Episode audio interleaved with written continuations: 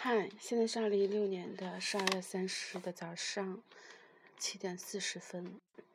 嗯，这可能是这个公历年的最后一次读书，然后最近有点忙，就是很少看书。然后今天想来读的是随便挑选的，就是汉娜·伦特与玛丽·麦凯西的书信集中间的几封信。嗯，这封写于一九七四年九月十二日，在纽约。是汉娜汉娜伦特写的。玛丽，亲爱的，我刚刚回家，看到你的信。现在打电话太晚了，明天一早我要是去市区，那时打电话又会太早，所以还是写信吧。看到你的信，我惊讶的不知道该说什么。我从来没有想过让你。想过你让我不高兴，我不知道在机场的时候，我为什么没有转身。虽然你积极的看待我的独处，但我的心是悲伤的。我当然也会孤独，就像任何一个处于我这样的情况的人一样。你对朋友的怀疑也许对，也许错，但你不应该怀疑我。你怎么可以怀疑我呢？我做了什么让你这么想？在阿伯丁的时候，我是多么感激你能在那里。你怎么能有那种感觉呢？看在上帝的份上，玛丽，千万别这么想，求你了。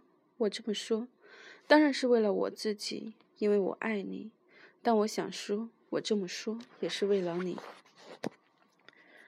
然后接下来的这一段写于星期五。过了一天之后，我再来想这事，但还是想不明白为什么。我知道，在那些纯粹的心理问题方面，我不够敏感，甚至有些迟钝。但这一点你应该早就知道啊。玛莎·朱万诺维奇刚刚来过，她看上去已经完全康复了，身体和动作都很有活力。我想去看比尔，他病了，但不是心脏问题，脖子上有个东西压迫他的神经，很不舒服，但没有危险。我希望能很快见到他。我没能和西蒙·舒斯特谈成合作，未必不是好事。我得说，我比几天前感觉已经好多了。看起来掩盖水门事件真相的企图不会成功。有功之臣还有法庭加上记者，愤怒的媒体加上大学，也许是这样吧，但不是国会。每个代表，不管是国会议员还是参议员，似乎都害怕，如果真的进行调查，有人会发现什么似的。很有可能尼克松手上有某种可以威胁他人的东西。这可以解释福特先生态度的突然转变。如果尼克松可以泄露一点儿关于连前先生的秘密，那么正直先生也难逃大劫。我听了福特先生非常动情的讲话，又是一个达尔丢夫式的伪君子。尼克松并没有承认自己有错，这可以成为1976年总统大选的第一步。如果上面这些没有道理，我认为另一个解释是，基辛格是这次这次赦免案背后的实际操作者。他和媒体以及公共舆论的蜜月期已经结束了。他比任何人都更怕事态的进一步发展。我现在已经随心所欲，胡说八道，让你的德语老师，嗯，他这个胡说八道是用德语说的，让你的德语老师翻译给你听。我希望水灾会让你忘记你的那些胡思乱想。顺便说一句，我还真不知道我是愿意被水淹还是被人抢。对于后者，你根本无能为力，反而是一种解脱。致以衷心的爱，汉娜。嗯，就是对文中的两个注释。刚才有说到福特是一个，我听了福特先生非常动人情的演讲，又是一个达尔丢夫式的君子。达尔丢夫是莫里埃笔下的。就是一个戏剧，应该是名叫《伪君子》吧的主人公，就是他披着那种宗教的外衣，然后欺骗了一个男主人，就是很富有的男主人，然后害得他跟他们的妻子、妻子儿女都反目成仇，然后还想娶那个富人的女儿，而且是用了一种特别高尚的理由，但最后是被揭穿了。然后这里面还会有一个注解，就是每当阿伦特和麦凯西出现误解的时候，威廉·朱万诺维奇总是充当调解人。他回忆说，玛丽认为汉娜生气了，甚至也许更糟糕，因为在巴格尔机场，汉娜突然从他和吉姆的身边走开了，而汉娜呢，只是因为作为一个欧洲人，不喜欢没完没了的告别。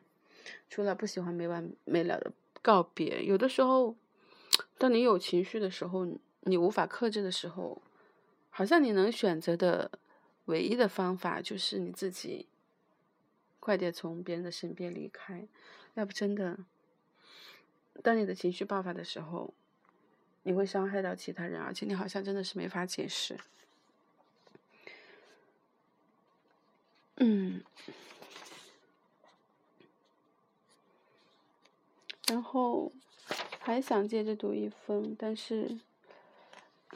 但是不想读完整的呢，就是来截取一些句子吧。然后在一九七四年九月三十日，就是玛丽给汉娜·阿伦特的回信当中，有一段写到，应该是写到他们各自的作品受到攻击的时候，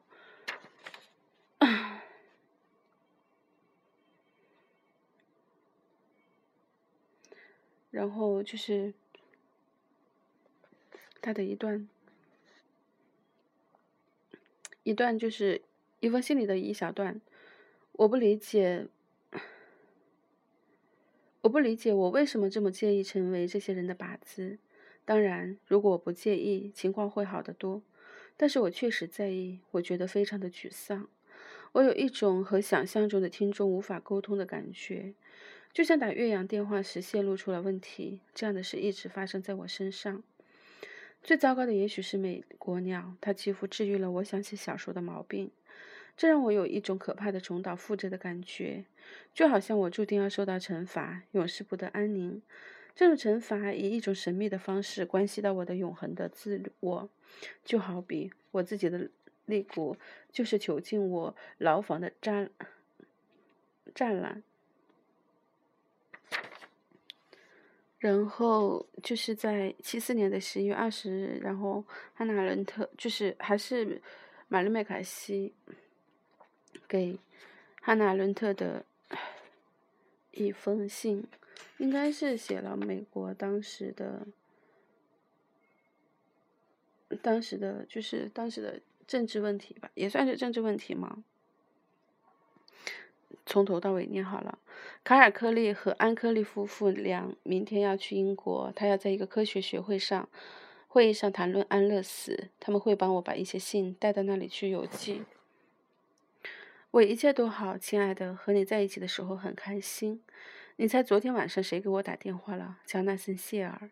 他和埃尔斯佩斯一起住在圣西蒙酒店。我接了电话后，马上邀请他们过来喝点什么东西。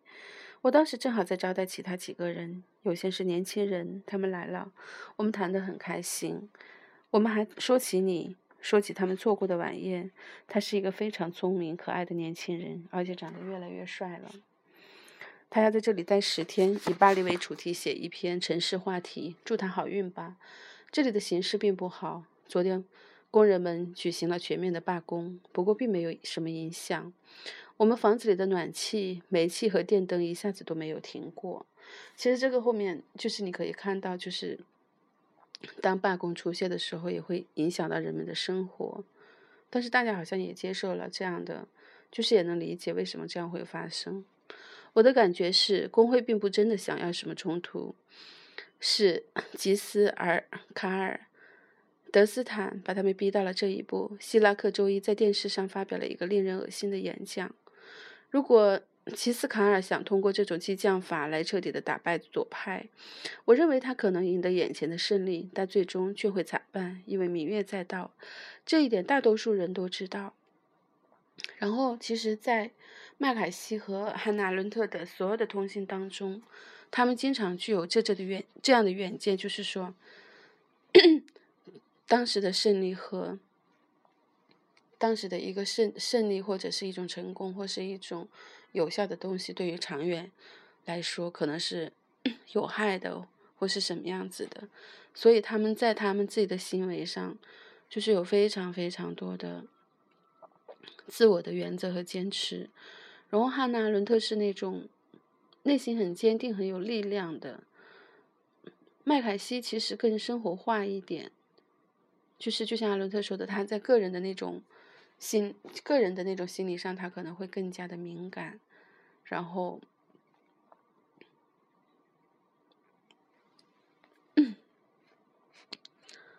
嗯，接着往下读吧。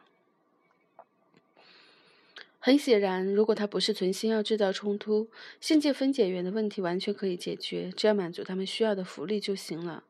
有报道说，他想通过大规模的失业来降低通货通，通货膨胀。但昨天我听到传言说，他根本没有计划，既没有深谋远虑，也没有应急措施，完全处在混乱和麻木之中。有一半的时间都见不到他的踪影，对形势缺乏判断。这就是现在脱离现实的国家领导人，也许两者都有一点儿吧，既缺乏计划，又不够专注。这好像也是我们的现实写照，不只是领导人，就是我们每一个普通人。我们的一些朋友，一位波兰老画家，在苏黎世参加了索尔仁尼琴的记者招待会。他说，不管是从精神还是外表上来看，他都是一个真正了不起的人，壮得像头牛野牛。他讲话时的真诚和自信给人留下了深刻的印象。约瑟夫·恰普斯基，就是刚刚说到的那位波老波兰的老画家说，如果他是报纸上看到的。看到他亲耳听到的这些内容，他一定会认为作者是个疯子。但是当面听他说起来，则非常有权威性。在记者招待会上，索尔仁尼琴说：“真正的恶魔不是斯大林主义或列宁主义，而是整个社会主义。”但是，据另一位波兰朋友说，事实上他自己听上去就是个社会主义者，被基督化的社会主义者。他很固执己见。对由于词汇不同，在表述中可能出现的错误毫不在意。出自集中营的另一本书也出版了。安德烈·西尼亚夫斯基的众口一声，另一个波兰人在《世界报》上为他写了一篇很精彩的评论。我去找一找，到时候告诉你我的想法。先不要告诉比尔，我现在不想写自传，我准备写小说。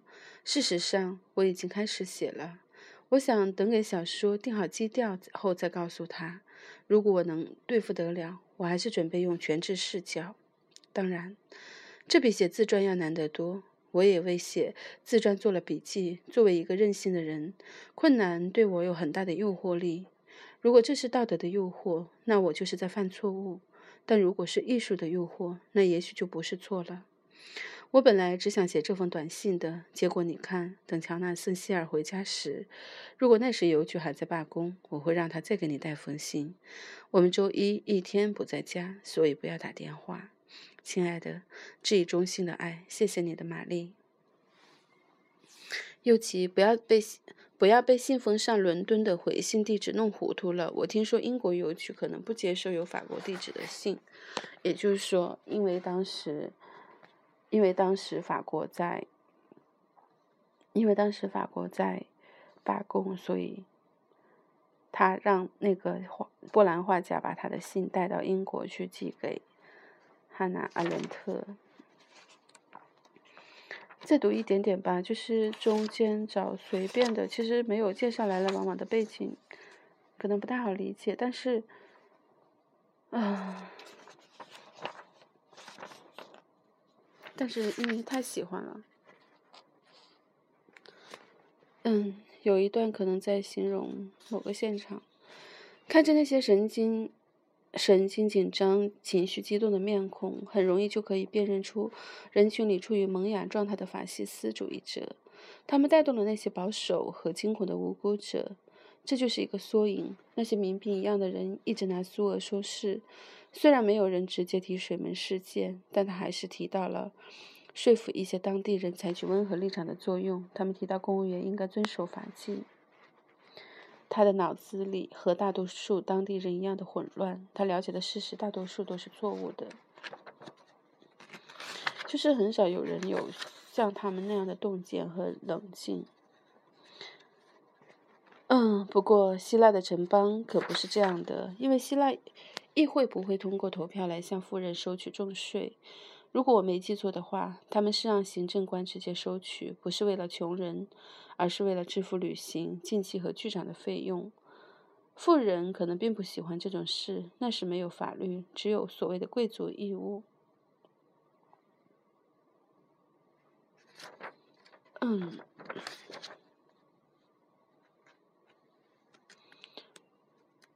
这个可能这是后来就是。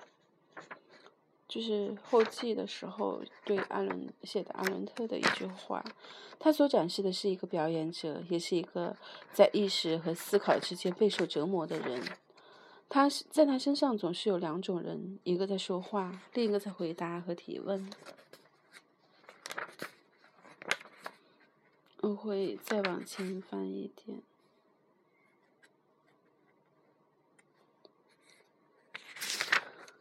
嗯。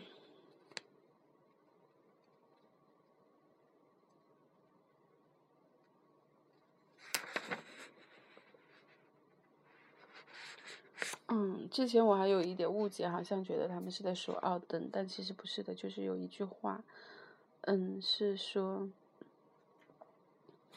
菲利普，菲利普拉夫，他说，嗯，菲利普拉夫，然后。这一封信是麦卡锡写的，我可能从中间开始读吧。我发现我非常的想，非常的想念他。我把他的照片彩色的放在桌上，把他的最后两封信放在手边。这两封信我都没有回。他让我为的他的杂志写点儿东西，我当时觉得不想写。很奇怪，他的死比任何人的死对我的打击都要大，甚至是尼克拉。虽然我和尼克拉的关系更密切，而且一直见面。我觉得这并不完全是因为我对尼克拉的死早有思想准备，整整十一年我都在担心，也许是因为爱，虽然是很久以前的一段感情，但仍然在我的内心占据着重要地位。它的重要性超过了友情，超过了崇拜。我意识到，当时我们在一起的时候，我一定是爱他的，后来也还是爱他的，只是自己不知道。总之，他的死让我心痛。吉姆说：“也许是因为我觉得他的生活不完整。可是谁的生活是完整的呢？好吧，和菲利普相比，黑因里希或尼拉克尼克拉的生活也许是完整的。所以，我希望他们俩的思想能够保存延续下来。但我对编辑菲利普未完成的以及未发表的作品并不十分感兴趣。”现在他们似乎有这个计划。菲利普的想法除了能表现他的个性外，并不有趣。当然，他绝对不愚蠢。他有他的精神生活，但是这部分生活没有超脱他超脱超越世俗，没有超越他自己，因而不能独立存在。也许这就是为什么在已经去世的这些朋友里，我特别遗憾他不能永生，不能去参加自己的葬礼，并评论一番，不能再关注水门世界的最新进展。不能对最近谁结婚或离婚的事说些刻薄的话。总之，菲利普的死是最近几个月里唯一对我有影响的事。其他的一切，写书、政治、社交，这些都毫无意义。水门世界这种拖泥带水的节奏让我反感。我仍然认为我们可以把尼克松赶下台，但恐怕要用某种不尽人意的方法。没错，现在正是他想方设法用各种伎俩在拖延事态。但在星期六晚大屠杀之后，他竟然还能留在总统的位子上。这件事说明了公众的无所作为和麻木不仁，这本身就是许就是件可怕的事儿。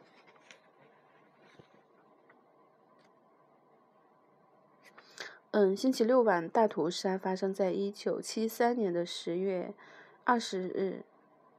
水门世界特别检察官阿奇·博尔德考斯克斯命令白宫交出所有与入室窃听有关的录音磁带。尼克松没有提同意，提出了一个不可接受的折中的方案，被考克斯斯拒绝。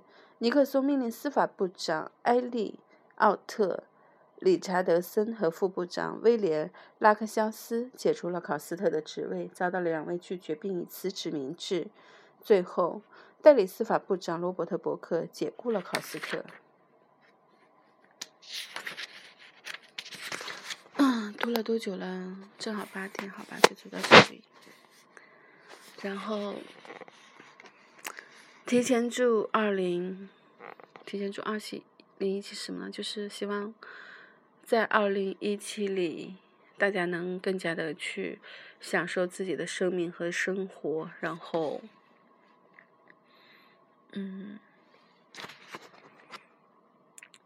有更多的成长，然后每次说到成长的时候，我就会认为我自己已经陷入了一种非常的功利主义的状态，要去追求意义，追求意义不是效用，好吧？再次祝新年快乐。